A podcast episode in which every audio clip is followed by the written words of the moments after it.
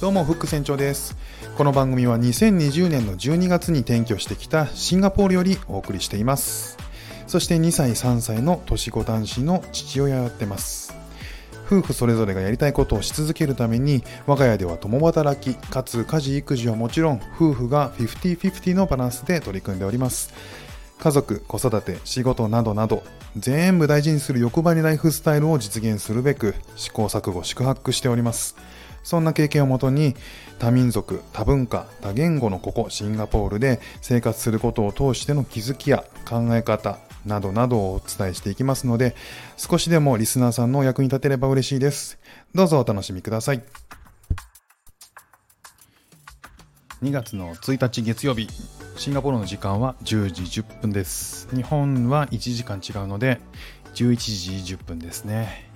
シンガポールの気温は今27度です。えー、この気温のお話ね、毎回するんですけど、もうこのところもうずっと27度で、これはあんまり話す意味あんのかなっていう気がしてまいりましたけれども、ただまあ、あの、ね、少しでもこうシンガポールの情報をお伝えしようと思って気温の話はしておりますがそのうちもしかしたらなくなるかもしれない、はい、今日お話しするのはですね、えー、シンガポールの、えー、車事情自動車事情ですね。についての、えー、お話ししたいと思います。え東京23区ほどの、え国土であるシンガポールではですね自動車を、え誰でも保有できてしまうともうあっという間に街にあふれかえって渋滞が発生してしまうんですね。まあ、そんな状況は絶対避けたいシンガポール政府なんですけれども、えー、自動車をですね取得保有するにあたって、えー、その保有者に対して膨大な金額を払わせる仕組みをですね作ってるんですね、えー、そのお話を今日したいと思います。僕もねもちろん持ってないんですけどシンガポールのマイカー事情ということで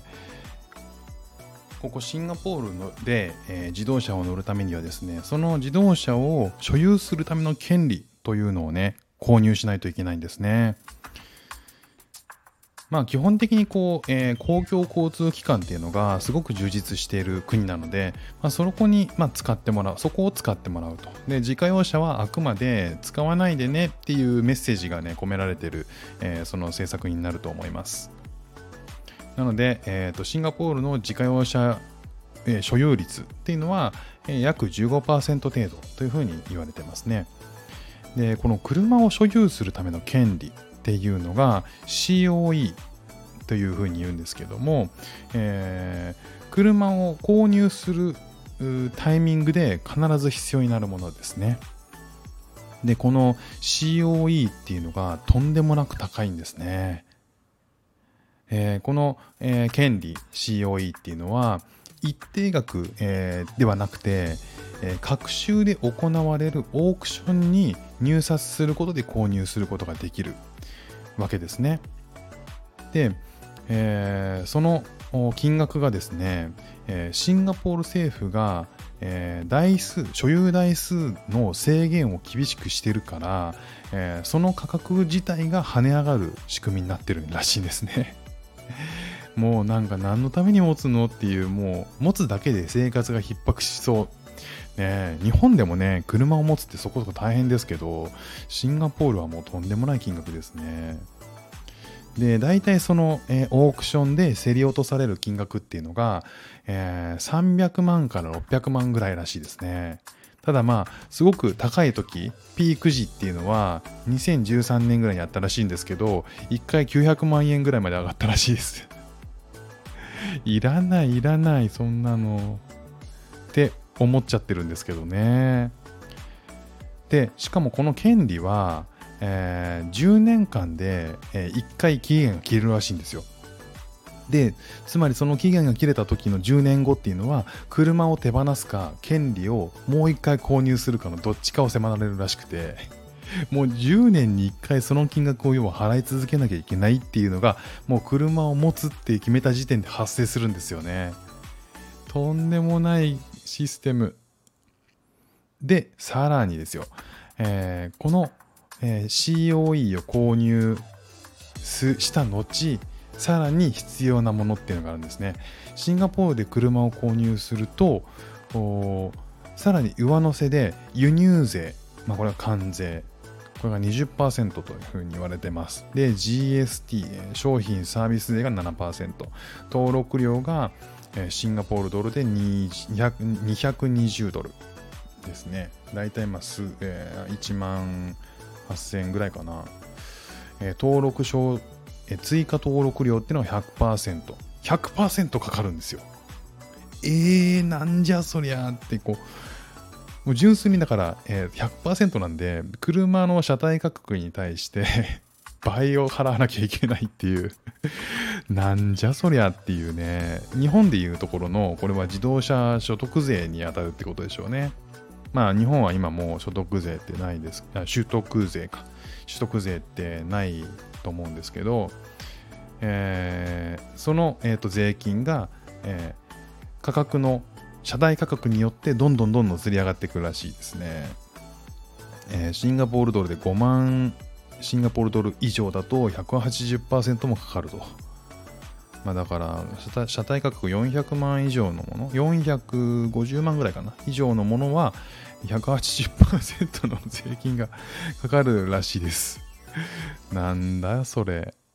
だから高い車を買えば買うほど、えー、払う税金が高くなる仕組みらしいですね。でこれをざっと、えー、計算していくと、えー、車体価格が、え170万円ぐらいの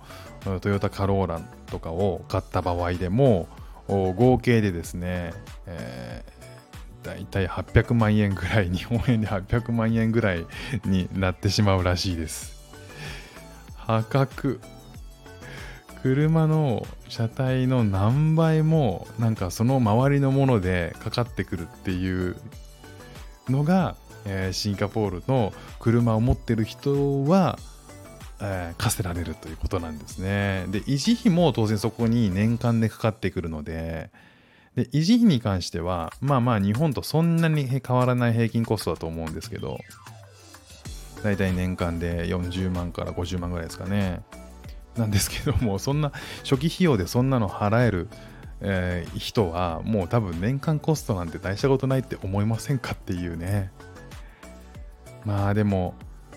それでね、シンガポールのその15%で持ってる人ってね、もうとんでもない金を持ってる人なんじゃないかなと思うんですけど、えー、シンガポールって本当にその貧富の差がね、激しき激しい国なんで、えー、持ってる人は本当一握りだし、もう持ってる時点で、乗ってる時点でもうお金持ち確定なんですよね、だから。いやー、すごいなー。ね、そんな、あのー、ことを、えー、聞いてはいたんですよ。シンガポールで車を持つって大変だってお金がかかるって話は聞いたことあるんですけど、改めてね、調べてみると、そんな払うんだって感じですね。だからもう、なんだろう、なんかもう、明日から街で走ってる車を見ると、ちょっと見る目変わるかもしれないですね。ねもう、えー、僕は当然、明日もバスで、えー、英語学校に通っていきます。今日も聴いていただきましてありがとうございました。ではまた。